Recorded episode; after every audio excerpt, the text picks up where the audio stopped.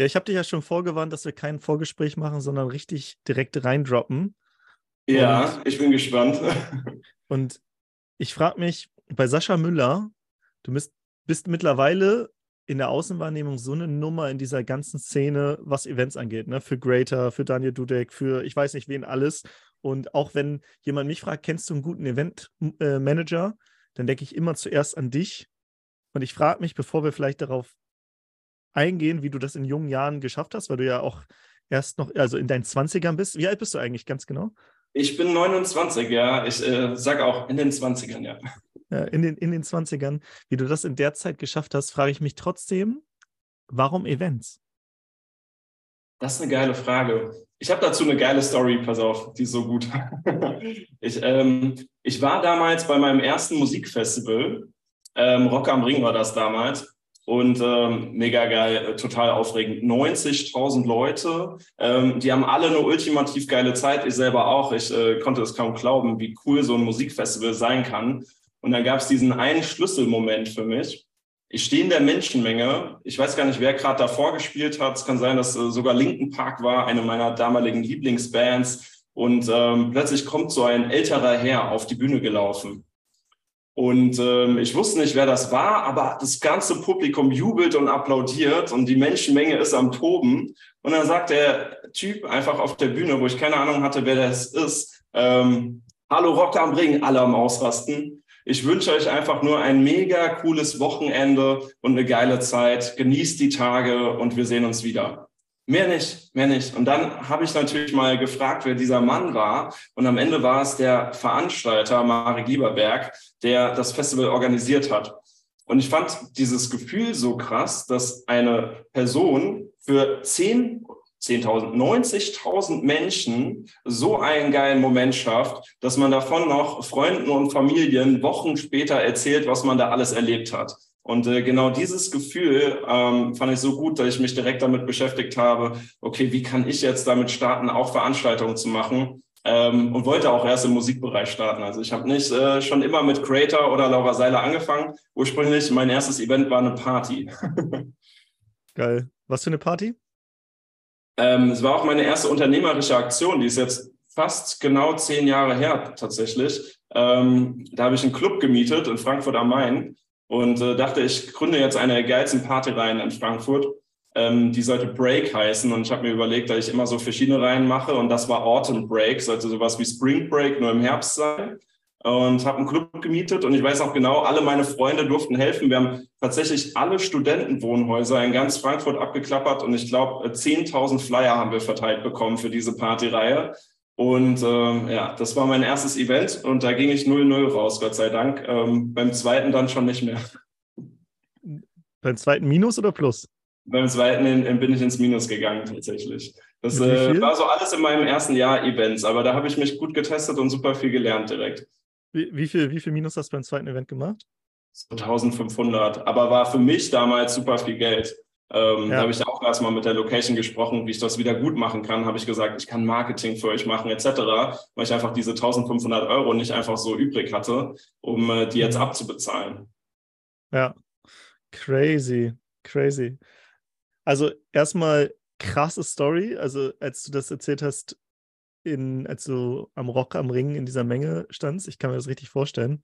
Und dann crazy, dass du auch in die Umsetzung gegangen bist, dann mit wahrscheinlich 19, ne? Oder so. Ja, genau, also mit 19 war das, ja. ja. Und dann, wie das so ist auf dieser Reise, ne, es geht nicht immer alles gut, sondern manchmal halt auch nicht. Ähm, ja, aber jetzt hast du, du hast ja schon so ein paar Sachen vorweg, vor, vorweggenommen. Und zwar einmal Greater und Laura Marlina Seiler. Ich glaube, was so die Persönlichkeitsentwicklungsszene angeht, da, ich glaube, mittlerweile kennt so gut wie jede Frau, die in der Persönlichkeitsentwicklungsszene ist, Laura Marlina Seiler. Ich hatte sie ja damals, als, als sie ganz am Anfang war, 2016, äh, im Interview, bevor sie groß wurde, ähm, und ich habe schon gesehen, Laura, die wird, die wird richtig rocken. Ich habe sie dann nochmal in, also auch auf der digitalen Nomadenkonferenz, die du ja jetzt veranstaltest, auch nochmal wieder getroffen. Und dann durch Zufall auch mal in Kapstadt auf so einem Markt. Das war richtig funny. Einfach so, was? ich bin so zu ihr hin, ich so, was machst du denn hier? Sie so, ah! Und da hatte sie schon ihren kleinen Sohn und meinte so, ja, wie geht's dir? Wie geht's Sascha? Äh, war, war auf jeden Fall eine coole Begegnung, so am, am Ende der Welt Laura Ach, getroffen. Das ist halt geil, ja, das stimmt. Krass. Aber wie bist du an die ganzen Leute gekommen? Also Greater, Laura Melina Seiler, Daniel Dudek, das sind ja, das sind ja auch große Events, die du veranstaltest. Ja, tatsächlich. Also es äh, war eine spannende Reise. Ähm, hat alles ähm, bei mir in Berlin begonnen tatsächlich. Ich habe in Berlin gewohnt eine Zeit lang, weil ich habe, als ich gemerkt habe, also ich äh, spule mal ein bisschen zurück, ich habe meine zwei kleinen Partys da in Frankfurt am Main gemacht, habe gemerkt, boah, Frankfurter Partygegend, die 1500 äh, Minus haben mich schon extrem abgeschreckt, habe die Partyreihe dann erstmal eingestampft. Hätte ich mal weitergemacht, wahrscheinlich wäre die heute groß. Aber äh, bin dann nach Berlin gegangen und habe dort angefangen, in der Eventagentur zu arbeiten und ähm, habe dort klassisch Corporate Events gemacht. Das heißt Preisverleihung, Kongresse. Äh, konnte am Anfang natürlich noch nichts, aber die haben mir dort alles beigebracht, was man so wissen muss in dem Bereich. Fand ich sehr geil. Also hatten wir wirklich ähm, Preisverleihung, deutscher Parfümpreis und eine Million Euro Budget, äh, die man für vier Stunden verarbeiten durfte in ein Event. Und was man da an Inszenierungen machen kann, ist halt der absolute Wahnsinn. Also ich hatte im Nachgang krasse Mentoren. Damals zu meiner Zeit dachte ich, die sind menschlich absolut daneben ähm, äh, weil die einfach äh, sehr schroff waren in ihrer Art. Aber sie haben mir super viel beigebracht. Also im Nachgang bin ich super dankbar dafür, was sie mir alles gezeigt haben. Und in dieser Berlin-Zeit ähm, bin ich irgendwann mal heimgegangen und war wegen meiner Arbeit so schlecht gelaunt, einfach weil es ein schlechter Tag war äh, mit meinen Chefs, also weil halt menschlich hat das gar nicht gepasst, dass ich im Internet eingegeben habe, Millionär werden bei YouTube. Mhm. Und, äh, und äh, tatsächlich, wenn man das eingibt, da gab es damals ein paar Leute, auch aus der Persönlichkeitsschiene und so, die halt äh, Videos dazu gemacht haben, Mindset-Videos klassisch. Und ähm, da bin ich dann drauf gestoßen und habe gemerkt, boah, da gibt es ja eine Veranstaltung, das war irgendein Online-Marketing-Kongress, ähm, wo ganz viele von denen sind. Ich gehe mal dahin und habe mir ein Ticket gekauft. So bin ich tatsächlich dann auf die Personal Development und Online-Marketing-Schiene drauf aufmerksam geworden. Und ähm, auf der Veranstaltung fand ich auch den Spirit so geil, weil die Leute halt nochmal ganz anders gedacht haben. Die hatten halt die Themen Business und Mindset kombiniert, was ja super wichtig ist. Und ähm, da habe ich mich immer mehr mit denen beschäftigt. Und jetzt der Punkt, wie ich zum Beispiel dann Laura Seiler kennengelernt habe. Ich war auf einer Veranstaltung vom Zeitmagazin und da gab es einen Workshop zum Thema Morgenroutinen. Und da war Laura Seiler halt auch in dem Workshop mit drin und äh, hat sich gemeldet als äh, Zuschauerin und hatte halt eine Frage an die Referentin gestellt. Ähm, ich weiß nicht mehr genau, was die Frage war, aber auf Grundlage dessen kamen wir irgendwie ins Gespräch, weil ich mitgekriegt habe, dass sie so ein 7 AM Club startet, jeden Morgen jetzt früh aufstehen, ähm, gemeinsam mit einer Community und da kamen wir ins Gespräch. Und ich meine, dass sie da auch so knapp 1000 Follower oder so gerade erst gehabt hat. Also ziemlich am Anfang. Und ja, das, ähm, das, war ganz am Anfang, dieser 7 AM Club, jeden Morgen 7 Uhr. Ich habe da auch ein paar Mal mitgemacht. Also es, da, das war so, glaube ich, auch, warum das so krass Fahrt bei ihr aufgenommen hat am Anfang. Ja, genau, weil sie diese Routine reingebracht hat. Das war schon krass. Und so fing ich an, diese Leute kennenzulernen. Und das ist jetzt das Spannende. Die ersten Leute habe ich kennengelernt, indem ich mit denen gemeinsam gewachsen bin. Das heißt, so eine Laura war ganz klein. Ich habe in der Corporate-Welt Veranstaltungen gemacht und habe sie dann halt äh, früher oder später, als sie Veranstaltungen machen wollte, hat sie gesagt, hey Sascha, du machst doch Events, ähm, kannst du mich da irgendwie unterstützen? Also so kam das mit Laura zustande. Und das Zweite, wie ich damals zum Beispiel auch auf die DNX kam oder auch die meisten meiner Kunden kennengelernt habe, ich habe dann angefangen, diese Events zu besuchen, hatte aber natürlich einen ganz anderen Blick und habe mir Notizen gemacht, was man vielleicht äh, anders machen könnte. Und diese Notizen habe ich dann einfach immer dem Veranstalter per E-Mail zugeschickt, sodass ich halt super schnell mit den ganzen Veranstaltern in Gespräch war und äh, sich nach und nach das Ganze aufgebaut hat. Ähm, von den ersten Projekten, die halt kleiner waren, wo man sich getestet hat, und ähm, dann ist das Ganze in den letzten Jahren so krass gewachsen, dass der Ritterschlag mit äh, Creator Festival zum Beispiel, mit diesen Jahr knapp 10.000 Leuten, aber auch nächstes Jahr haben wir Tony Robbins vor Ort und den Auftrag habe ich auch schon bekommen. Da gab es die Unterschrift vor ein paar Wochen und nächstes Jahr haben wir vielleicht 18.000 Leute vor Ort. Das ist schon echt heftig. Alter, du bist so krass. Du bist so krass, wirklich. Das ist so krass. Tony Robbins einfach mal krass. Hast du ihn schon mal live gesehen, Tony? Nee, ich habe aber vor richtig langer Zeit, lass es 17 Jahre sein oder so Bücher von ihm schon gelesen. Also ich bin relativ, ich habe relativ früh auch, auch weil meine Mutter viele Bücher bei sich stehen, rumstehen hatte, bin ich auf so ein paar Persönlichkeitsentwicklungsbücher gekommen von Dr. Joseph Murphy, die Macht des positiven Denkens, Tony Robbins, mhm. das Power-Prinzip und so weiter. Und Tony Robbins ist ja seit, also seit ist 90er, 80er, 90er schon in dieser Persönlichkeitsentwicklungsszene, ist ja NLP-Trainer, ich habe auch selbst eine NLP-Ausbildung gemacht. Ähm, er, das äh, Fun Fact, er hat ja seine NLP-Ausbildung nicht mal zu Ende gemacht, ist aber der größte NLP-Trainer der Welt, so geil. Also crazy. Okay, ja, aber ja, ich glaube, also ich habe äh, schon ein Ticket gekauft tatsächlich für nächstes Jahr und äh, Grund dafür war, Tony Robbins ist, ist dabei und ich dachte, ich kaufe mir das jetzt einfach, weil den, den will ich sehen, wenn er schon mal in Deutschland ist. Das ist äh, eine kurze Zugfahrt und dann hast du halt zumindest ihn als Headliner und alles andere wird auch cool sein. So. Und ich weiß auch, dass du da bist und Caro und ganz viele andere, die ich kenne. Also, das wird auch ein cooles Event werden nächstes Jahr. Ich, wann ist das im Sommer, ne? Juli oder so?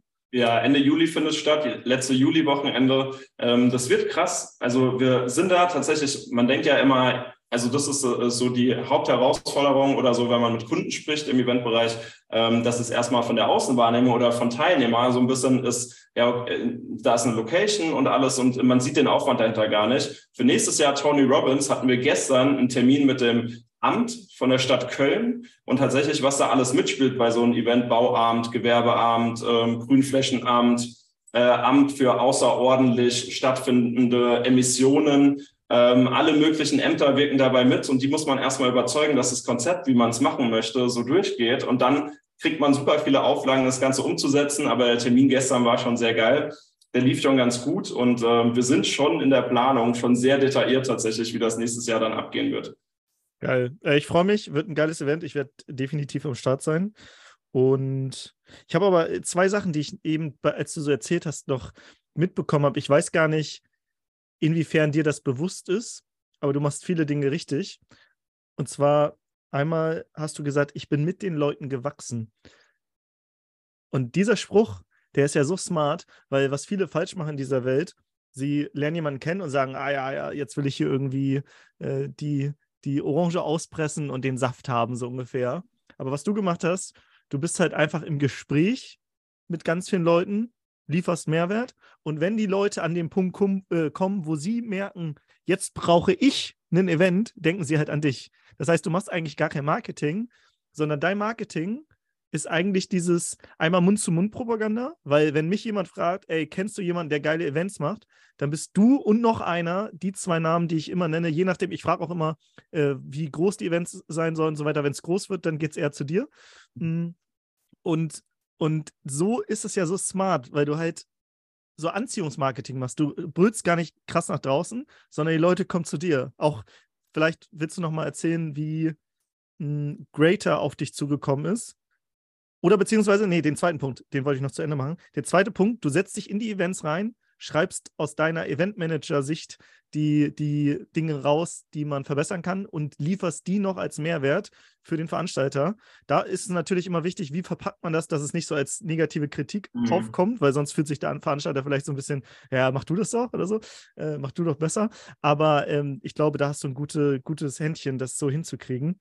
Ähm, ja, das waren die zwei Punkte, die ich so in diesem Nebensatz bei dir gerade gehört habe, was ich so genial fand. Also mit den Leuten mitwachsen und den Leuten Mehrwert liefern und gar nicht mit der Erwartung, dass die dich dann sofort einstellen oder sagen, hier, Sascha, mach du mal das Event, sondern halt einfach erstmal auf der Agenda sein. Du bist halt einfach überall auf der Agenda. Das ist, äh, das hast du cool gesagt, weil wo du sagst, mit den Leuten mitwachsen, ähm, ich habe jetzt dieses Jahr nicht die Entrepreneur Universities Founder Summit gemacht, aber ich bin äh, mit Ihnen gemeinsam, beziehungsweise mit Ihnen gemeinsam haben wir das damals groß gemacht. Das, äh, Sie hatten es ja damals eine Veranstaltung, ich glaube, mit 900 Leuten in Offenbach.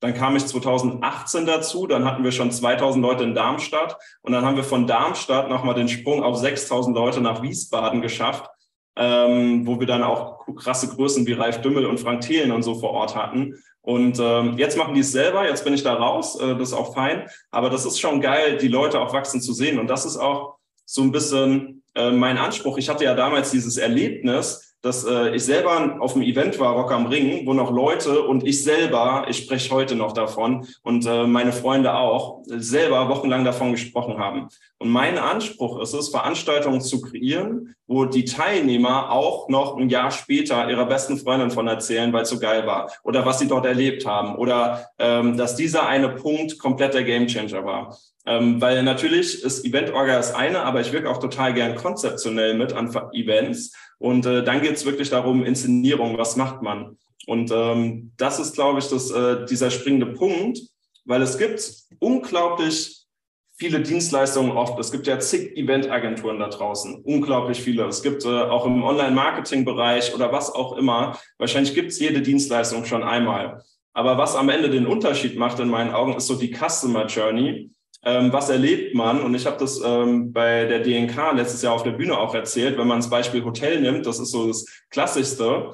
Ähm, Hotel hat die klassische Leistung Schlafplatz. Das heißt, der Schlafplatz ist immer die Dienstleistung, die das Hotel anbietet. Aber der Unterschied, ob man sich im Hotel wohlfühlt, ist dann, gibt es da vielleicht eine Minibar, kostenlose Getränke, hast du noch neben dem Schlafplatz eine Sauna, die du zur Verfügung hast. Und je nachdem hast du halt eine richtig geile Zeit im Hotel oder auch nicht. Und je nachdem empfiehlst du das Hotel weiter oder auch nicht. Und äh, deswegen ist so mein Ansatzpunkt, wo ich immer schaue, was man am besten optimieren kann, ist so die Customer Journey. Und dann halt auf alle runtergebrochen, nicht nur die Customer Journey, sondern auch dann äh, die Kunden Journey also Customer Journey für die Event-Teilnehmer, Kunden-Journey für meinen Kunden, dann die Techniker-Journey für die Techniker, die dort arbeiten, die Sponsoren-Journey für die Sponsoren, die dort Sponsor von der Veranstaltung sind. Also dass man für wirklich jeden Part sich die Reise anschaut und die versucht mit so kleinen Überraschungen und Details zu optimieren, dass die Leute halt darüber reden. Geil. Auch was du, glaube ich, nochmal, was du nochmal eben erzählt hast, das ist vielleicht auch geil, nicht nur die bei einem Event hast du ja eigentlich zwei Kunden. Einmal deinen Kunden und der, und der hat den Kunden, der dann auf das Event kommt. Genau. Aber du hast sogar auch an die Mitarbeiter oder an die Freelancer dann gedacht, ne? noch die Techniker-Journey und so weiter. Kannst du mal so ein paar Beispiele nennen, wie, wie ihr das macht bei Events? Und danach will ich immer noch wissen, wie bist du an Greater gekommen? Aber das ist die zweite Frage. Also erstmal Customer Journey, äh, okay. wie, hast du da ein paar Beispiele? Okay, let's rock. Ähm, Customer Journey, was kann man machen? Ähm, Gehen wir mal an die Teilnehmer zum Beispiel, die ein Event jetzt besuchen. Ähm, was kann man denen für eine Journey bieten, was sie kriegen? Sei es zum Beispiel, das fand ich bei den Online-Marketing-Rockstars total geil, die in Hamburg stattfinden. Das ist ja das größte Online-Marketing-Event. Und ähm, da gab es riesengroße Schalen am Eingang mit Äpfeln, die man sich kostenlos nehmen konnte. Und dann dazu halt noch ein smarter Spruch. Ich glaube, da war irgendwie sowas, äh, der einzige Apfel, der wirklich gratis ist und äh, irgendwie sowas. Also in Bezug auf Apple irgendwie ein smarter Spruch. Aber man hat kostenlos Äpfel gekriegt an den Eingängen. Ist schon für die Customer Journey so ein kleiner Punkt, weil es für den, und das ist Spannende, für den Veranstalter sind es meistens minimale Kosten, aber trotzdem ist es für den Teilnehmer so das, was den Unterschied macht oder dass man äh, den Teilnehmern, wenn man die Adressdaten hat, nach dem Event noch irgendwas heimschickt oder vor dem Event was heimschickt. Bei den Technikern, wenn man an Dienstleister denkt, ist die Customer Journey, dass sie auf ihren Technikpulten, wo die dann die Regie führen und alles, an ihren Arbeitsplätzen halt geile Getränke haben, wie vielleicht eine Mate, ein Eistee und ähm, Säfte und dann vielleicht noch eine Packung mit Energy-Riegeln oder sonst was. Also dass wirklich alle ihre optimale Power bringen können, sodass das Event geil wird. Und das sind so kleine Details, die man halt nicht nur im Eventbereich machen sollte, ähm, sondern in allen Jobs. Im Hotel, dass da kostenlos Wasser zur Verfügung steht. Beim Online-Marketing äh, sehe ich es auch oft, wenn man im Coaching zum Beispiel beginnt, dass man seinen Coaches vorab irgendwie was nach Hause schickt, wie ein Notizbuch, ein gebrandetes mit einem Kugelschreiber. Und wichtig ist, finde ich, bei solchen Dingen, dass man es halt den Leuten nicht vorab kommuniziert, dass es in dem Paket mit drin ist, dass man es kauft, sondern die Customer Journey beginnt erst dann zu wirken, wenn es nicht drin steht und eine Überraschung ist. Also dieses Under Promise Over Deliver. Genau, total. Ja. Okay, und jetzt lüften wir das Geheimnis. Greater, ehemals Gedankentanken. Wie, wie war da die, die Reise? Wie bist du, wie bist du da hingekommen? Weil die haben ja auch schon Events ohne dich gemacht, aber jetzt genau. die ganz großen, du bist auf einmal mit im Game. Wie ist das passiert? Das ist ganz spannend. Ich ähm, weiß gar nicht, ob es Creator oder so bewusst ist. Ich habe mich damals, das ist schon zig Jahre her, sogar mal bei denen beworben gehabt als äh, Projektleitung für Events. Da hat es irgendwie nicht geklappt. Und ähm, jetzt kam, das ist ungefähr genau ein Jahr her. Ich bin gerade auch in Portugal und der Anruf kam genau, als ich in Portugal war. Da ruft mich eine unbekannte Nummer an und dann war es Alex Müller, der Geschäftsführer von Creator Gedankentanken und ähm, hat gesagt, hi Sascha, ich habe deine Nummer bekommen von einem Geschäftspartner, der hat mir dich empfohlen. Wir suchen gerade jemanden für das Creator Festival 2022, der das übernehmen kann. Und äh, das ist total das Spannende, dass äh, ich Creator bekommen habe, nicht wegen einer Bewerbung oder so, oder ich habe gepitcht, sondern ähm, Alex hat mich angerufen aufgrund einer Empfehlung. Und ähm, jetzt geht diese Reise weiter. Die Empfehlung kam von einem Kunden aus Basel, aus der Schweiz, Unity, kennt man vielleicht auch. Die machen so im spirituellen Bereich, sind die, die größten, ich glaube sogar fast weltweit. Also die haben mehrere zweistellige Millionen Umsätze. Also die sind einer der größten Companies, die es so gibt in dem Bereich. Und ähm, die sind mein Kunde seit 2019. Wir haben mit denen schon zum Beispiel jetzt diesen Sommer war ich bei Joe Dispenza dabei in Basel und habe das mit denen gemeinsam gemacht.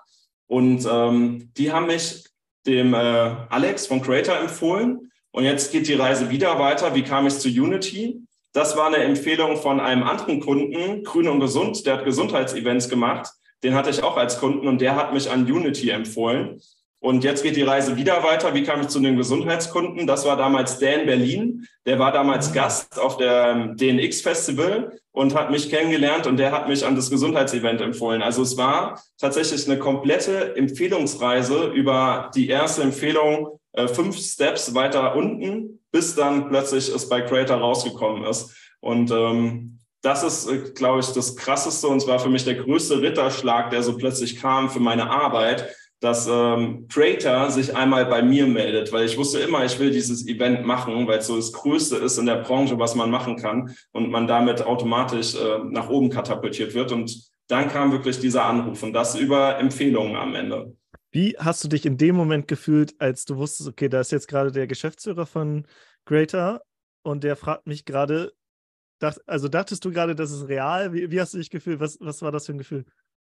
Als erstes in meinem Kopf so, boah, Sascha, sag jetzt ja nichts Falsches, du musst hochprofessionell wirken, hochprofessionell. Ich war da gerade auf einem ähm, Hausboot, weil ich auf dem Hausboot übernachtet habe. war eine geile Situation. Und äh, erstmal super aufgeregt, was sage ich jetzt, keine falschen Worte sagen, weil es ja wirklich ähm, um eine große Sache ging und ich natürlich sehr professionell wirken wollte bei dieser großen Nummer.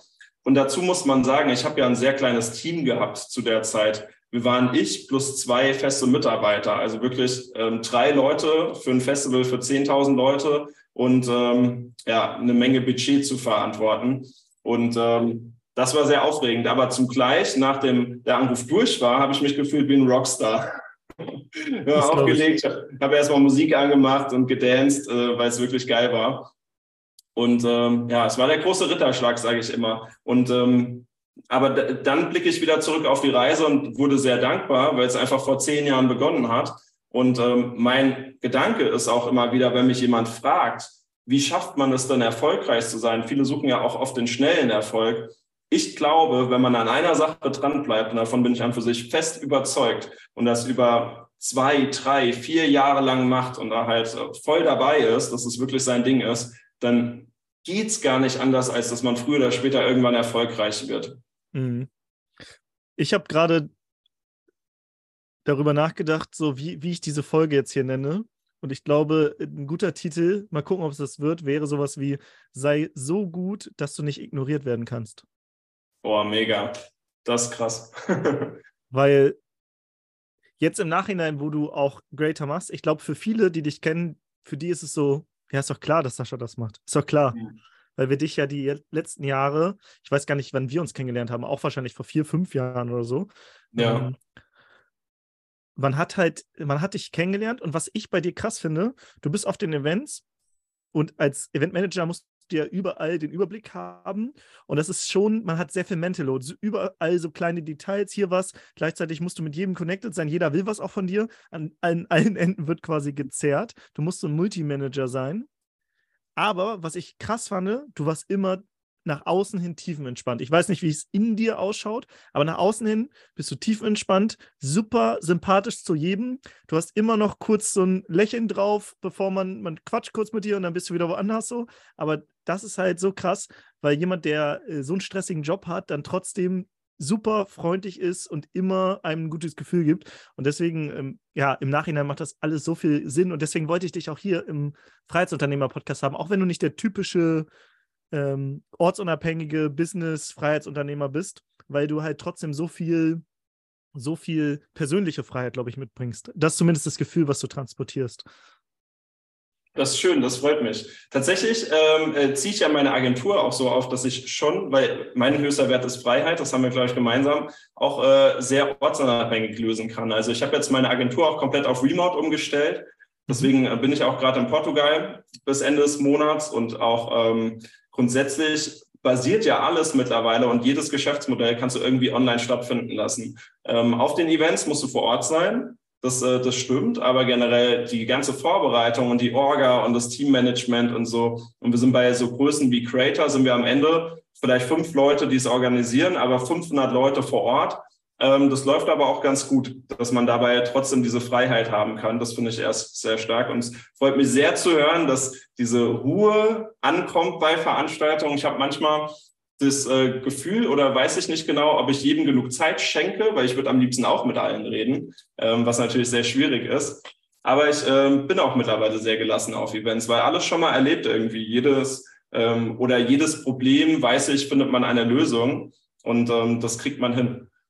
Ja, ich weiß noch, als Sascha die digitale Nomadenkonferenz damals interviewt hat, ich weiß nicht, warst du da schon Eventmanager? Ja. Oder?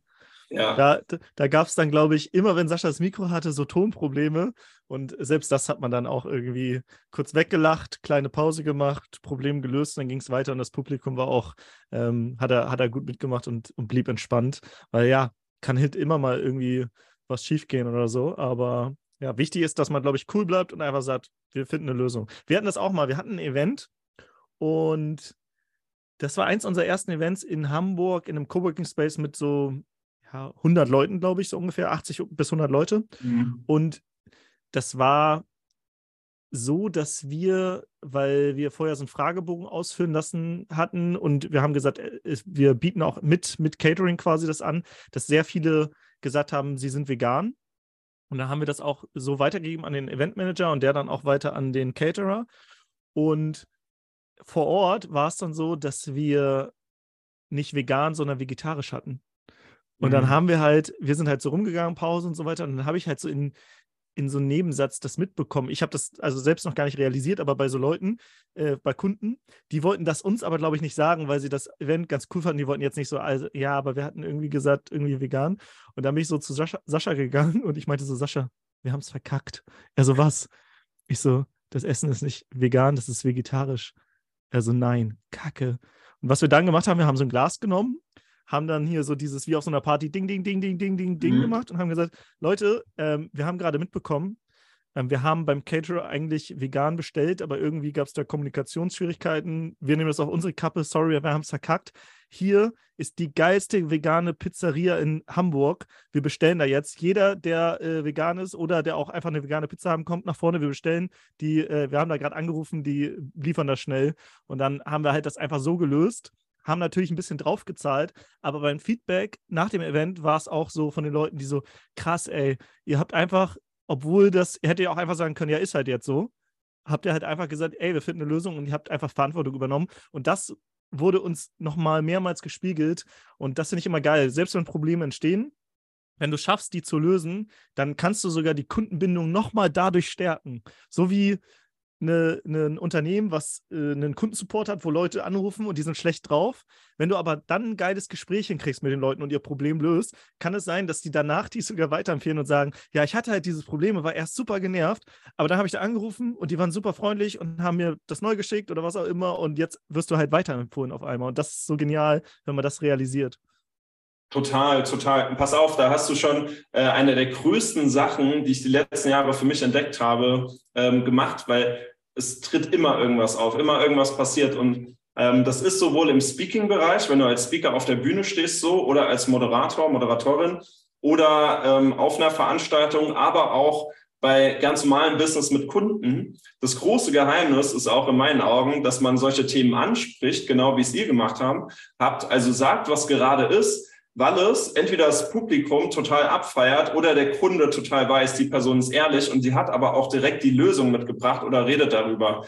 Ähm, weil das Schlimmste, was man machen kann, ist Themen so totschweigen, dass Leute wissen, es so, es lief gerade irgendwie nicht so geil, aber keiner spricht das an. Ähm, zum Beispiel, also es hat auch viel mit Eigenverantwortung zu tun, finde ich. Man, ähm, auch wenn man irgendwas dem Kunden gegenüber mal verkackt, dass man dann sagt, ähm, tut mir leid, ich habe wirklich es gestern nicht geschafft, fertigzustellen, aber ich bin morgen dran und werde das so und so lösen, dass man halt direkt auch die Lösung mit präsentiert, aber dass man das halt ehrlich zugibt. Und das ist, glaube ich, der große Gamechanger, als dass man halt Dinge so unter der Hand irgendwie wegwischt oder sagt, boah, da wurde jetzt zum Glück eh nicht mehr drüber gesprochen, dass halt äh, Kunden lieben das, Teilnehmer feiern das und so stärkt man diese Bindung viel mehr, wie du es gerade schon gemeint hattest. Das ist äh, ja. total geil, auch auf der Bühne oft.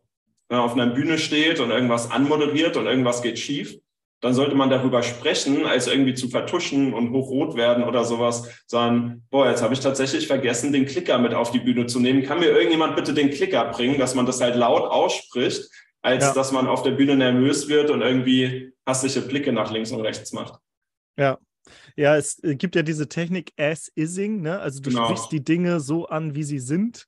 Und dadurch wirst, wirkst du halt kongruent in dem, was du sagst und tust und nicht, du versuchst was zu vertuschen, weil Menschen spüren das halt, ne? Vielleicht nicht alle, aber ein Großteil spürt das. Und dann geht man mit so einem Geschmäckle nach Hause und denkt so, oh, was war das denn jetzt so? Also, und ja, deswegen geile, geile Sache, das einfach auszusprechen, was ist. Und wenn es gerade schief läuft, auch das auszusprechen und ehrlich und kongruent sein. Total, total. Weil dann hast du halt die beste Kundenbindung. Stell dir mal vor, du kombinierst halt Customer Journey mit As-Ising. So, das sind so zwei Tools, nimmt man die an die Hand, dann feiern dich schon deine Kunden. Und das ist, glaube ich, auch ein großer Wert, weil man mit Kunden dann auf eine Basis kommt, dass man sich sieht, ist man vielleicht schon sehr weit entfernt, aber ins Du kommt und dann vielleicht irgendwann eine freundschaftliche Ebene entwickelt. Und das macht dann halt auch richtig Spaß, wie mit Daniel Dudek hatten wir jetzt letztes Wochenende unsere zehnte Veranstaltung. Wenn wir uns sehen, wir wissen genau, was Daniel abfeiert. Und ähm, der, äh, Daniel ist ja so ein Rockstar-Typ, kommt dann aber hin. Aber wir wissen genau, sein Lieblingslied ist Barbie Girl. Er will das und das Getränk und wir können ihm die geilste Zeit seines Lebens bescheren und sind halt auch Friends und haben dann eine geile Aftershow-Party zusammen. Macht mega Bock. Ja. Was mir auch aufgefallen ist, du hast so richtig geile Kunden. Sowohl Daniel, mit dem habe ich mich auch schon äh, zwei, dreimal live getroffen oder auch online, richtig geiler Typ. Greater, geile Leute. Ich habe jetzt gerade ein Interview von Stefan Friedrich in einem Podcast gehört. Äh, der ist zwar jetzt nicht mehr, glaube ich, so mit, unmittelbar mit drin, aber hat das ja ursprünglich gegründet. Auch verdammt geiler mhm. Typ. Laura, tolle Frau. Also richtig, richtig krasse Menschen. Also ich habe auch das Gefühl, du suchst dir so die Rosinen raus. So die, die, also zumindest jetzt. Ich weiß nicht, wie es damals war. Ob du auch mal so richtig Arschlochkunden hattest. Auf jeden Fall. Äh, definitiv hatte ich die, ist auch gar nicht so lange her. ähm, aber es ist äh, tatsächlich so, es gibt in meinen Augen zwei Modelle, die man fahren kann. Ähm, das eine ist so das Fließband-Business, dass man immer denselben Kunden hat mit denselben Problemen und dieselbe Lösung ihm anbietet. Und dann kann man halt super viele Kunden haben. Oder halt das Boutique-Business, dass man wenige Kunden hat mit mehr individuellen Problemen und dann arbeitet man sehr individuell und tiefgründig mit denen. Und nach der Pandemie war jetzt so eine große, große Welle an Anfragen plötzlich da. Also ich musste das komplette Jahr kein Marketing machen und ich war schon seit Juni fürs komplette Jahr auch ausgebucht. Wahrscheinlich sogar seit Mai. Also es ging ziemlich rasch. Und darunter ist mir oft die Frage aufgekommen, wie mache ich das jetzt weiter? Also wie skaliere ich oder wie kann man überhaupt das Ganze skalieren, dass so ein Event-Business cool läuft, dass das Team eine geile Zeit hat, äh, die Kundenergebnisse aber auch nicht drunter leiden. Und ähm, am Anfang habe ich tatsächlich probiert, so ein bisschen Fließband-Business zu machen, habe super viel mit externen Leuten gearbeitet, fast alle Aufträge erstmal angenommen, die reinkamen. Hat auch gut funktioniert, aber ich habe für mich tatsächlich festgestellt, ähm, dass ich viel lieber Boutique-Business mache. Das heißt, ich habe lieber wenige einzelne Kunden und mit denen arbeite ich halt sehr eng und sehr individuell. Und dann hat man halt so Kunden wie Elopage mit einem Tolga, der war ja auch schon hier im Podcast ähm, ja. mit dem es halt mega Spaß macht, zusammenzuarbeiten. Creator, Laura Seiler, Daniel Dudek und Co. als äh, dieses Fließbandsystem, was ein bisschen anonymer ist ähm, und halt so ein bisschen selbe Problem, selbe Lösung abgearbeitet wird. Also ich bin totaler Boutique-Business-Fan, was Events zumindest angeht. Im Online-Business macht Fließband natürlich, denke ich, viel mehr Sinn, was man da machen kann und im Coaching-Markt vielleicht auch. Aber gerade ähm, Im Eventbereich finde ich Boutique viel attraktiver, weil man dann geile Sachen ausarbeiten kann. Ja, ich finde tatsächlich aus unternehmerischer Sicht beides geil. Also an, also wenn, wenn ich jetzt so in deiner Rolle stecken würde und I, weil du halt so einen krassen Namen hast, viele Leads reinbekommst, sage ich mal, also viele Interessenten, dann würde ich beides machen, weil du hast das Know-how, wahrscheinlich Fließband aufzubauen, dass es ohne dich läuft. Du brauchst da wahrscheinlich ein paar gute Leute, aber das könnte ohne dich laufen. Und dann Boutique für die Kunden, wo du sagst, ey, da habe ich einfach selber Bock drauf. Ich habe Bock, Greater zu machen. Und ich, mhm. ich, ich würde es, glaube ich, so aufbauen. Aber ja, es ist, glaube ich, eine Sache des Fokus und ähm, auch eine Sache der Zeit. Vielleicht machst du ja beides irgendwann. Vielleicht auch nur Boutique und dann noch größer und skalierst halt über noch größere Events. Ähm, und ich glaube, beides und alles hat seine Berechtigung und äh, kann Spaß machen. Ich mag halt dieses, dieses Fließbandunternehmen zu entwerfen. Ich will gar nicht drin sein, aber ich mag mhm. das durch, zu durchdenken. Wie, und da wären wir jetzt wieder bei Customer Journey, wie muss diese Customer Journey in einem Fließband auf, aussehen, dass zum Schluss ein glücklicher Kunde rauskommt, ohne dass du selbst Teil warst. Und, und du siehst nur noch die Testimonials und denkst so, krass, diese Idee, die habe ich gedacht und dann habe ich diese Idee in die Realität geholt. Das finde ich auch, das ist auch geil, aber ich mag es auch genauso gerne mit äh, einzelnen oder mit kleinen Teams zusammenzuarbeiten, weil man dann halt diesen Impact auch im Prozess sieht. Weil bei Fließband siehst du es halt nur noch eigentlich das Endergebnis, aber du siehst nicht mal diesen Prozess und ich liebe auch diesen Prozess, ja. Deswegen kann ich beides, also kann ich deine, deine Sicht auch komplett nachvollziehen. Ja, total. Ähm, ich liebe halt Boutique. Äh, also ich, ich habe tatsächlich, also die Entscheidung ist festgefallen. Ich lehne momentan sehr viele Eventkunden auch ab, weil wir für nächstes Jahr und auch für jetzt die kommende Zeit uns total auf Boutique-Business spezialisieren auch. Wenige Kunden dafür sehr intensiv. Ähm, das ist da mein Ding. Aber was ich tatsächlich gerade im Hintergrund aufbaue, äh, was im November auch jetzt bald rauskommt, ist eine äh, ganz was anderes. Event-Know-how ist schon seit langem da, aber ich entdecke ähm, in den letzten zehn Jahren in der Zusammenarbeit mit Personal Brands und auch vielen Unternehmen, dass viele ein großes Problem haben und das ist gar nicht im Event-Bereich, sondern es ist im Bereich Social Media dass die Leute unglaublich viel Content haben, ähm, sei es ihre Vorträge irgendwie aufgezeichnet, Eventfotos oder geiles Material, aber das irgendwie nicht schaffen, das gut auf die Bahn zu bringen. Und was ich gerade im Hintergrund aufbaue, was es auch demnächst geben wird, und das ist jetzt ein Fließbandmodell, deswegen sage ich, Boutique ist im Eventbereich so mein Herzensthema, aber im Social Media ähm, Game bin ich gerade dabei, etwas zu entwerfen, auch als Agenturmodell aber wo ich komplett raus bin, also wo ich nichts mit zu tun habe, sondern gerade das Modell entwerfe und auch gerade dabei bin, Mitarbeiter dafür einzustellen und einzuarbeiten, dass ich äh, bald rausgehe mit einer Social Media Agentur, die das zweite Problem meiner Kunden löst, nämlich das Ganze ähm, auf Social Media so rüberzubringen. Ähm, das kann man vielleicht offen sagen, wenn man sich ein paar Social Media Accounts anschaut, auch von großen Marken. Das soll dann wirklich auch ähm, genau dafür eine Lösung sein für Unternehmen und Personal Brands dass sie einfach auf Social Media nicht das raushauen, von dem ich eigentlich weiß, dass sie im Hintergrund das Ganze haben. Die haben mhm. Unmengen an Videos, sie haben Unmengen an Bilder und könnten so viel mehr da draußen machen und sich zeigen. Und äh, das baue ich gerade als Fließbandsystem auf und werde jetzt demnächst rausbringen, sodass ich beides fahren kann, weil ich finde Fließband auch geil, weil man da kann man wirklich skalieren. Bei Boutique-Business ist Skalierung nicht so einfach, aber Fließband kann man ja wirklich krass skalieren und ähm, ja. da bin ich gerade auch dran. Ja, Geil, wenn das fertig ist, sag mir mal Bescheid, weil ich könnte mir vorstellen, dass wir da auch nochmal zusammen zusammenarbeiten könnten, dass ich vielleicht ein paar habe, für die das interessant ist. Also, oder auch selbst, weil ich hätte zum Beispiel, ich wäre auch so, ähm, ich durfte, ich hatte ja auch die Ehre, mal auf einen deiner Events dieses Jahr zu sprechen, von ein paar hundert Leuten. Jetzt habe ich da das Video von euch bekommen, was cool ist, aber ich hätte jetzt auch keinen Bock, das zu zerschneiden und dann irgendwie Untertitel und dann auf TikTok und Instagram und sonst mhm. wo hochladen. Aber wenn du mir da natürlich ein Offer machst, wo ich sage, ja, so Kosten, Nutzen passt schon, kommt natürlich darauf an, auch ähm, was du erreichen willst. Ne? Ich bin jetzt keine Personal Brand, aber ich kann mir vorstellen, dass es für Personal Brands super interessant sein könnte, dass dann diesen ganzen Content, der eh schon da ist, den zu recyceln, geil aufzubereiten und dann wieder zu nutzen.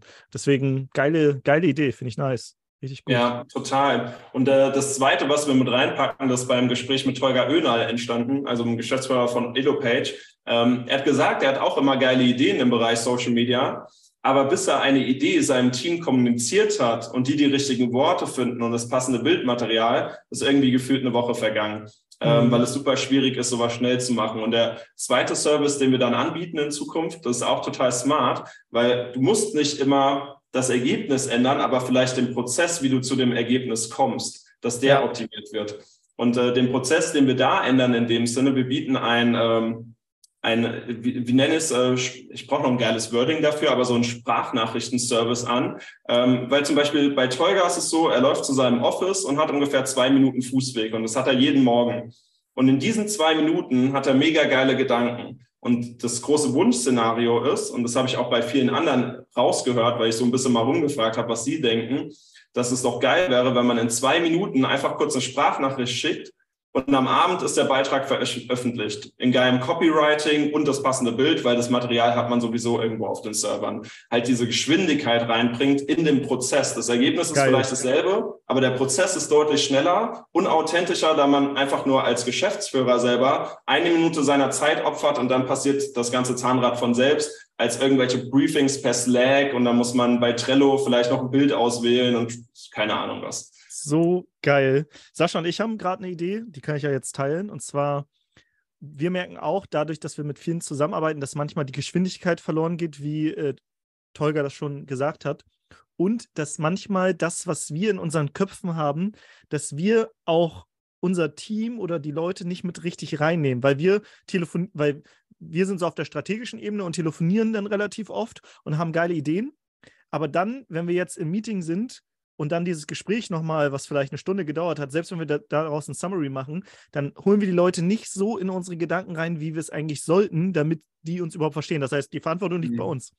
Und was wir jetzt überlegt haben, was wir jetzt auch testen, ist, wir holen uns eine, einen Freelancer oder Freelancerin auf Upwork. Und was wir machen, wir machen jetzt relativ viel im Interviewformat. So wie wir jetzt quatschen, haben wir dann zum Beispiel so ein Oberthema und sagen, okay, und lass uns jetzt mal all unsere Gedanken, die wir haben, in Interviewformat ähm, hier nieder, niederlegen. Ich interview dich und danach du mich, falls einer noch irgendwie was vergessen hat, dass man so zwei Perspektiven hat. Und dann übergibt man das dem Freelancer oder der Freelancerin und die transkribiert das oder packt das so in eine Struktur, dass es danach wie so ein geiles Briefing ist, sodass die wichtigsten Kernpunkte mit drin sind. Und, und weil wir sind zu faul, nach dem Gespräch oder währenddessen schon alles mitschreiben, weil das ist ja ein Kreativprozess. Total. Aber jetzt, ja. jetzt muss man das in Strukturen packen. Und äh, das ist jetzt was, was wir testen. Wir haben es jetzt einmal ähm, letzte Woche schon gemacht. Da haben wir, weil viele unserer Partner jetzt ähm, eine automatisierte Lead-Generierungsstrategie fahren mit einem mit einem Webinar, mhm. haben wir einmal eine Webinarstruktur erstellt, die so eine Mischung aus Russell Brunson ist, so der aus Amerika, aber natürlich auch auf den deutschen Markt übertragen, weil du kannst nicht ganz so salesy sein. Plus bei uns, wir pitchen meistens keine Produkte, sondern dann Gespräche, dass wir diesen Prozess einmal so kondensieren, dass wir den übergeben können. Und jetzt haben alle unsere Partner quasi so eine, so eine Canva PowerPoint-Präsentation, die nicht schön ist, aber sie wissen, Folie 1 muss das sein, Folie 2 das, Folie 3 das. Oder also die Struktur ist dann klar. Und jetzt müssen die nicht erst irgendwie Expert Secrets lesen, dann diese Struktur dann nochmal vermischen mit, ah, okay, wie mache ich das aber auf dem deutschen Markt und wie kann ich dann den Pitch machen, sondern du kriegst einfach so eine Copy- und Paste-Vorlage für dein Thema und da steht wie so nach wie so mal nach Zahlen einfach drin, was du auf dieser Folie ähm, reinpacken musst, was hier passieren muss, was auf der nächsten passieren muss und so weiter. Und das haben wir jetzt letztes Mal schon gemacht. Das war einmal Arbeit, das zu erstellen von, ich glaube, wir haben eineinhalb Stunden gebraucht, plus mhm. nochmal diese ganzen Bücher lesen, also noch ein bisschen mehr Arbeit dazu, plus dann diese Aufzeichnung, die hat dann vielleicht auch nochmal 60 Minuten gedauert. Das heißt, wir haben einmal wirklich ein bis zwei Arbeitstage reingepackt, aber jetzt haben wir diese Struktur, die wir einfach übergeben können. Und jetzt um diesen Prozess, weil du eben gesagt hast, nicht das Ergebnis verändern, sondern den Prozess. Und jetzt, damit wir diesen Prozess verbessern, wollen wir uns jetzt jemanden reinholen, der dann genau das tut, in diese Strukturen packt. Und ich bin mal gespannt. Ich, ich weiß noch nicht, wie gut das funktionieren wird, aber ich halte auch hier einen Podcast auf dem Laufenden, weil ich glaube, das kann echt nochmal dafür sorgen, dass man viel, viel schneller und viel produktiver ist, weil man halt diese Mischung von Kreativität und Struktur meistens nicht so gut hinkriegt. Aber wenn man das in so eine Prozesskette packt, erst Kreativität, dann das aufzeichnen, dann übergeben an jemanden, der super strukturiert ist und der packt das in so eine geile Struktur und dann jemand anderes übergeben, dann hat es, glaube ich, einen krassen Benefit. So, deswegen fand ich geil, also dass du es auch angesprochen hast. Dieses Sprachnotiz-Service, Hammer. Richtig geile Idee. Richtig, richtig nice Idee. Ja, das ist schon geil. Das äh, klingt auch bei dir mega, weil das ist halt so smart. Ne? Das, ich liebe es auch, Prozesse zu durchdenken und ähm, ja.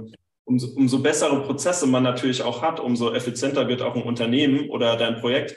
und umso besser ist es auch für den Kunden am Ende. Und so ähm, strukturierter ist das und umso besser kannst du es abgeben. Ich bin auch gerade dabei, zum Beispiel ein ähm, Mitarbeiterportal aufzubauen. Da gibt es ja so ähm, über Notion zum Beispiel, mhm. wo ich dann alles reinpacke an äh, Prozessen, die wir jetzt im Unternehmen haben, weil das hat mich so ein bisschen überrumpelt, kann ich vielleicht auch noch mal erzählen, als dann plötzlich diese vielen Anfragen kamen, total geil. Ich hatte kein Marketingproblem mehr, das war plötzlich weg, was so viele, äh, was viele da draußen haben, dass sie immer Neukunden haben wollen. Ich hatte kein Marketingproblem, sondern plötzlich ein Prozesssystem. Äh, pro, pro, Prozessproblem, so, ja. Ähm, dass einfach die Prozesse noch nicht gestanden haben für die Masse an Anfragen, die plötzlich reinkamen. Vor allem auch die Zusammenarbeit dann mit vielen externen Freelancern plötzlich stattgefunden hat.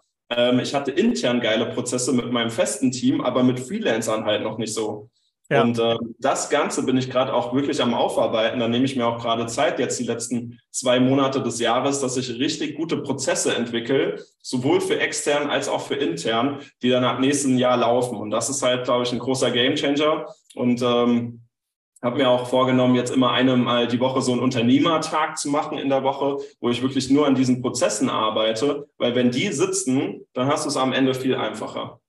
Ja, 100 Prozent. Wir hatten das letztes Jahr dass wir gemerkt haben, okay, jetzt haben wir kein, kein Sales- und Marketing-Problem mehr, sondern wir sind jetzt auf so dieser, auf dem Prozesslevel angekommen. Es gibt ja, ich habe so eine Folge mit Sascha gemacht, es gibt so fünf Ebenen und diese mhm. Prozessebene ist so die dritte, da kommen wenige hin, aber wenn du halt irgendwann so gut bist, dass du nicht ignoriert wirst und weiterempfohlen wirst, dann kommst du da hin und dann ist es halt wichtig, so eine Datenbank für das eigene Team oder Freelancer aufzubauen.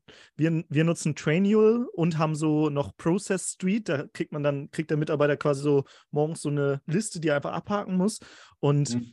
haben ein Buch durchgearbeitet. Das kann ich dir auch nochmal empfehlen. Das werde ich jetzt hier im Podcast nicht sagen, weil was ich, was ich festgestellt habe, ist, wenn man so Buchtipps raushaut, dann äh, bestellen sich die Leute das Buch, aber es ist nicht für jeden interessant, weil das ist halt wirklich nur interessant, wenn man gerade an dieser Stelle ist, wo du bist. Deswegen, wer das haben will, muss man einfach bei Instagram schreiben, hier Prozessbuch oder so. Aber ich empfehle das nach, nach dem Interview nochmal, weil wir haben dieses Buch im Team gelesen und dann eine Stunde oder einen Termin die Woche gehabt, wo wir dann Kapitel für Kapitel haben uns dann getroffen, haben gesagt, okay, lass uns dieses Kapitel jetzt umsetzen. Dann haben wir zur nächsten Woche wieder gelesen und haben wir das nächste Kapitel umge umgesetzt. Und das hat echt nochmal dafür gesorgt, dass wir das erste Mal in einem Jahr siebenstellig gegangen sind. Ohne diese Prozesse hätten wir das nicht geschafft. Wir haben zwar mit mehreren Launches und so äh, zusammen mal siebenstellig gemacht, aber das war wirklich so der Punkt, wo wir es geschafft haben, in einem Jahr mal einen siebenstelligen, also siebenstelligen Umsatz zu machen, das, wo wir vorher wahrscheinlich niemals hingekommen wären ohne diese Prozesse. Weil ansonsten fällt irgendwann alles zusammen, weil man halt so sein Unternehmen so ein bisschen wie so ein Kartenhaus zusammengebaut hat. Das funktioniert eine Zeit, aber wenn die Last oben auf dem Kartenhaus schwer wird, dann bricht es halt irgendwann zusammen, wenn man nicht den, ich sag mal, den, diese Prozesse in Stein gemeißelt hat oder mal so ein bisschen Kleber benutzt hat, damit dieses Kartenhaus auch stabiler ist. Weil so ein Kartenhaus kann, glaube ich, auch einige Kilo ähm, aushalten, wenn da, wenn da halt Sekundenkleber oder so zwischen ist, zwischen den, zwischen den Fugen, so nenne ich es mal, ja. Total, gut gesagt, gutes Bild. Und ähm, das war auch so ein äh, Mindset-Shift, Mindset den ich dann auch hatte, nochmal in diesem Prozess-Game, dass äh, mehr Umsatz gar nicht unbedingt mehr Arbeitsaufwand bedeuten muss, ja. sondern man muss irgendwie den Umsatz vom Arbeitsaufwand trennen, indem man geile Prozesse hat.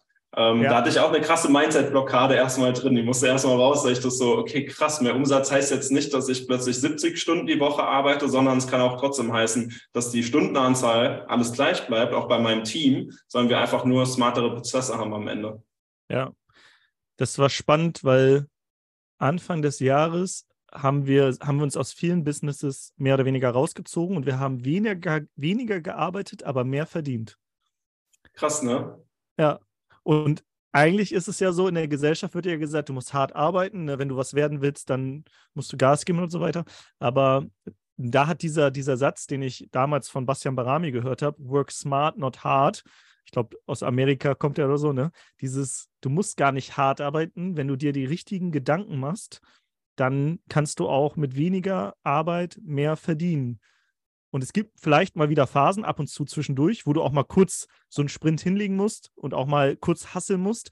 Aber ich bin Fan davon, dass ich halt eher dann einen kurzen Sprint, einmal Strukturen aufbauen und das kostet auch, auch, du wirst es ja auch mehr in diese ganzen Strukturen, die du jetzt nachziehst, das ist auch, du, du verdienst da ja nicht indirekt was dran oder direkt was dran, sondern sondern das wird hinten raus dafür sorgen, dass dein Unternehmen wieder mehr Kunden aufnehmen kann und weiter skalieren kann. Aber in dem Moment ist es erstmal Arbeit, ohne dass du sofort die Ergebnisse siehst. Auf jeden Fall, ja. Und ich glaube, genau das ist diese Reise, die man dann geht. Ich glaube, die, die muss man aber auch gehen, dass man erst in dieser Phase ist, wo man total viel arbeitet und viel reinsteckt. Das ist ja. diese Umsetzungsphase, man macht, macht, macht bis man überhaupt ähm, merkt. Und das, das ist aber auch das Coole. Viele arbeiten dann vielleicht mal ihre 60, äh, 60 Stunden die Woche, bis man dann äh, plötzlich in die nächste Phase kommt. Also man muss, glaube ich, wirklich diese Phasen durchlaufen haben. Und äh, was ich merke, mich, manche versuchen, sowas zu überspringen und sagen, sie wollen direkt dieses smarte System, mit dem sie ihre 10.000 Euro im Monat machen. Aber ich glaube, aber es kommt vielleicht auch aus der Historie, was ich so sehe, dass man erst diese Phase braucht, in der man halt super viel Arbeit reinsteckt, um auch mal alles erlebt zu haben. Ja. Und das Ding ist, wenn du diese Phase überspringst, dann wird sie dich irgendwann einholen und es wird halt hinten raus zusammenbrechen, weil du halt diese Erfahrung nicht gemacht hast. Weil, wie du schon gesagt hast, ich habe mal mit im Pieps-Kunden zusammengearbeitet, so. äh, also Kunden, die, die nicht so geil waren. Dann hast du auch in einer Agentur gearbeitet, wo du gesagt hast, okay, du hast zwar sehr viel gelernt, aber eigentlich hat es dir keinen Spaß gemacht. Und all diese Erfahrungen, die sind, glaube ich, wichtig, weil wenn man die überspringt, dann ist man, ich glaube, das ist auch so ein bisschen der Unterschied zwischen, zwischen Wissen und Weisheit. Halt, Wissen, du kannst halt alles ergoogeln, du kannst auch diese Prozesse, wie gesagt, du kannst dir so ein Buch durchlesen und so weiter. Aber wenn du das jetzt zu dem Zeitpunkt liest und das noch gar nicht brauchst, dann ist es Wissen. Wenn du aber jetzt merkst, oh, dein Unternehmen, wenn das weiter so schnell wächst, dann bricht das zusammen, wenn du hier keine Prozesse aufbaust. Und dann mhm. implementierst du diese Prozesse und du hast halt einmal diese Phase gehabt, wo du so viel arbeiten musstest, dass es fast zusammengebrochen ist. Und danach dann aber, okay, krass, jetzt läuft das und ich arbeite weniger dann hast du halt auch die Erfahrung gemacht und dann hast du halt diesen Shift von Wissen zu Weisheit. Dieses Buch wurde umgesetzt, du hast umgesetztes Wissen und dann hat es halt einen ganz anderen Wert, weil ähm, ich glaube, du hast ja vorhin von so Phasen gesprochen, ne? die, die Umsetzungsphase, ich glaube, was vor der Umsetzungsphase noch kommt, und da war ich auch sehr, sehr lange drin gefangen, ist die Ansammelphase. Du willst so, du sammelst so Persönlichkeitsentwicklungsseminare und Zertifikate und liest Bücher und machst dies und jenes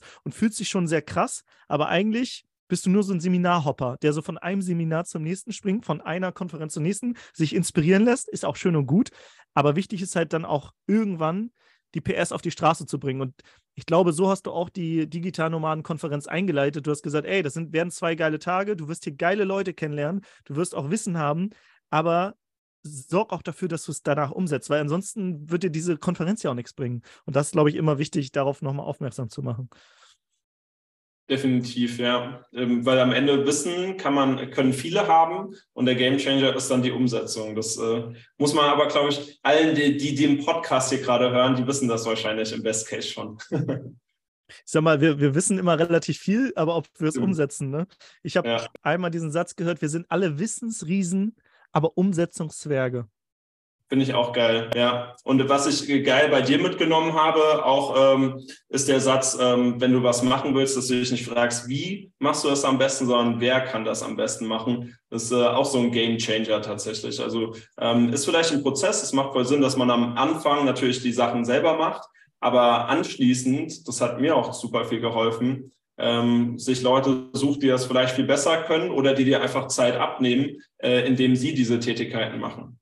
Ja, diesen Satz, den habe ich übrigens nicht erfunden, sondern auch hier aus diesem Buch, was ich jetzt in die Kamera halte, sehen die Podcast-Hörer natürlich nicht, sondern das Buch heißt Who, Not How. Also frag dich immer, wer, nicht wie, weil letztendlich ist Kreativität ja eigentlich, die meiste Kreativität kommt nicht aus uns selbst, sondern wir haben mal hier was ausgeschnappt und da mhm. was aufgeschnappt und das kombinieren wir dann mit persönlichen Erfahrungen und dann machen wir daraus unsere, unsere eigene Erfahrung.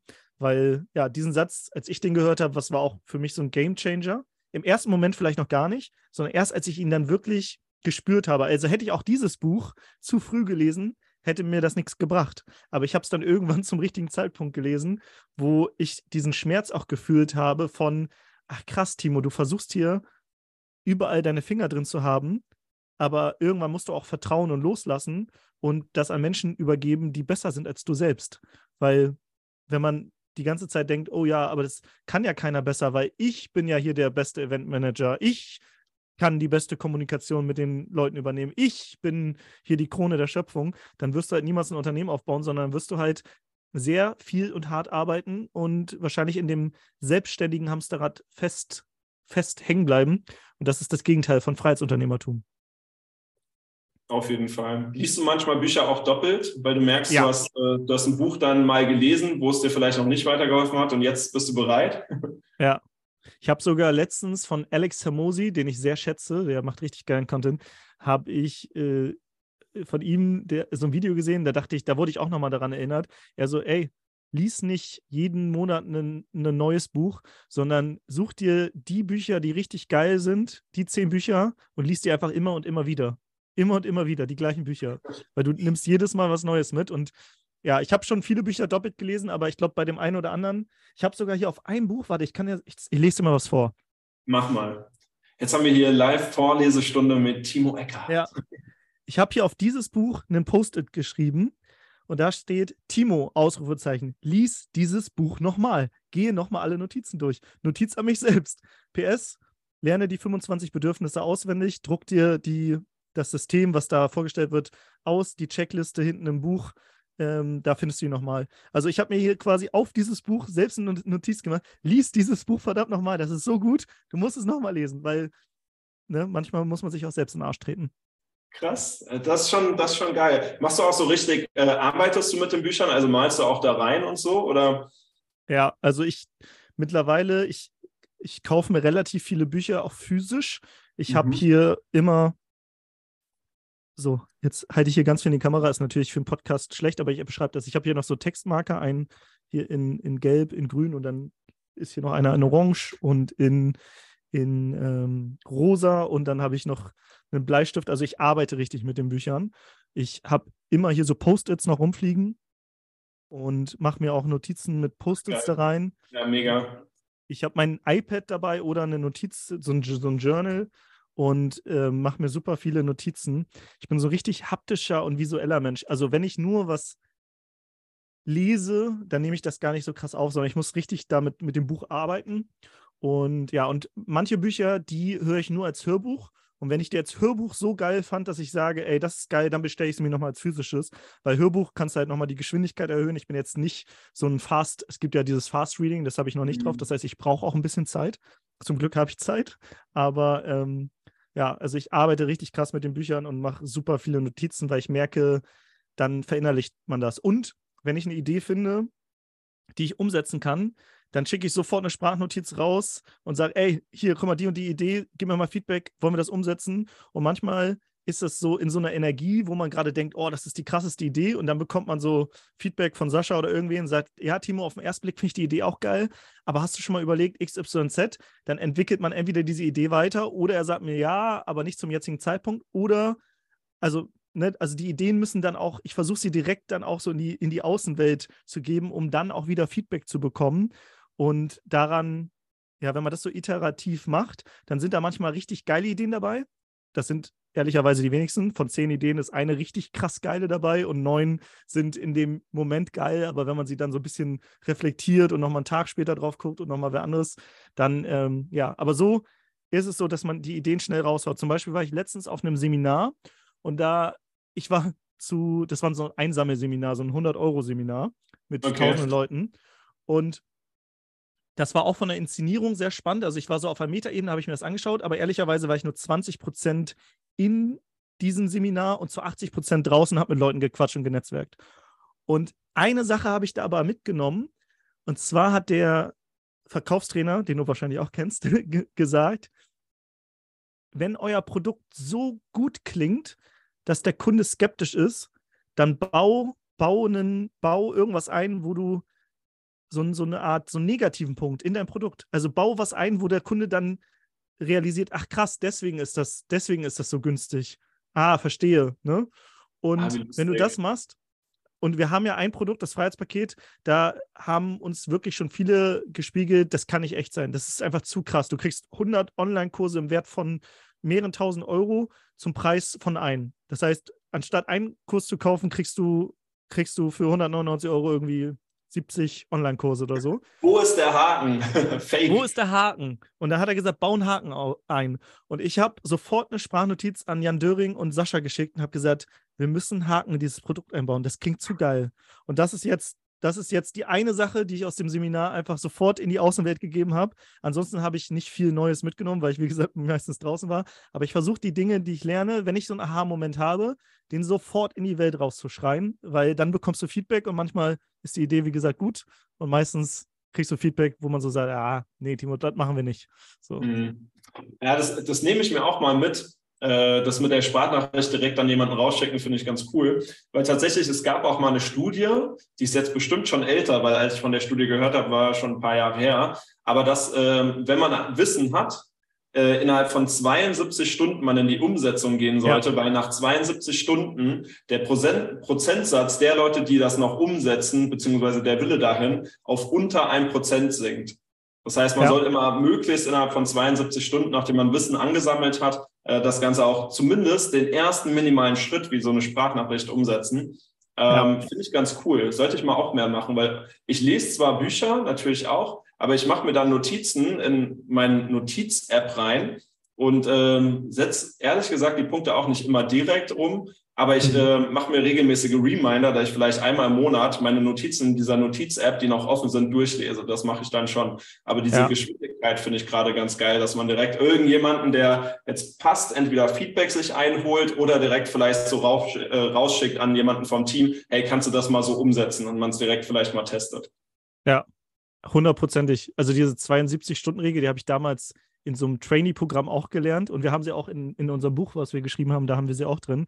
Ich, ich habe jetzt diese, kenne diese Studie nicht, aber ich habe auch die persönliche Erfahrung gemacht, dass wenn du was lernst, dann in dem Moment denkst du, ja, geil, und dann bist du wieder zu Hause und denkst du, ja, ja, irgendwann mal. Und eine Sache, die hat Calvin Hollywood, der ja auch auf der digitalen Nomaden-Konferenz als Speaker war, mal in der, in der Weiterbildung gesagt.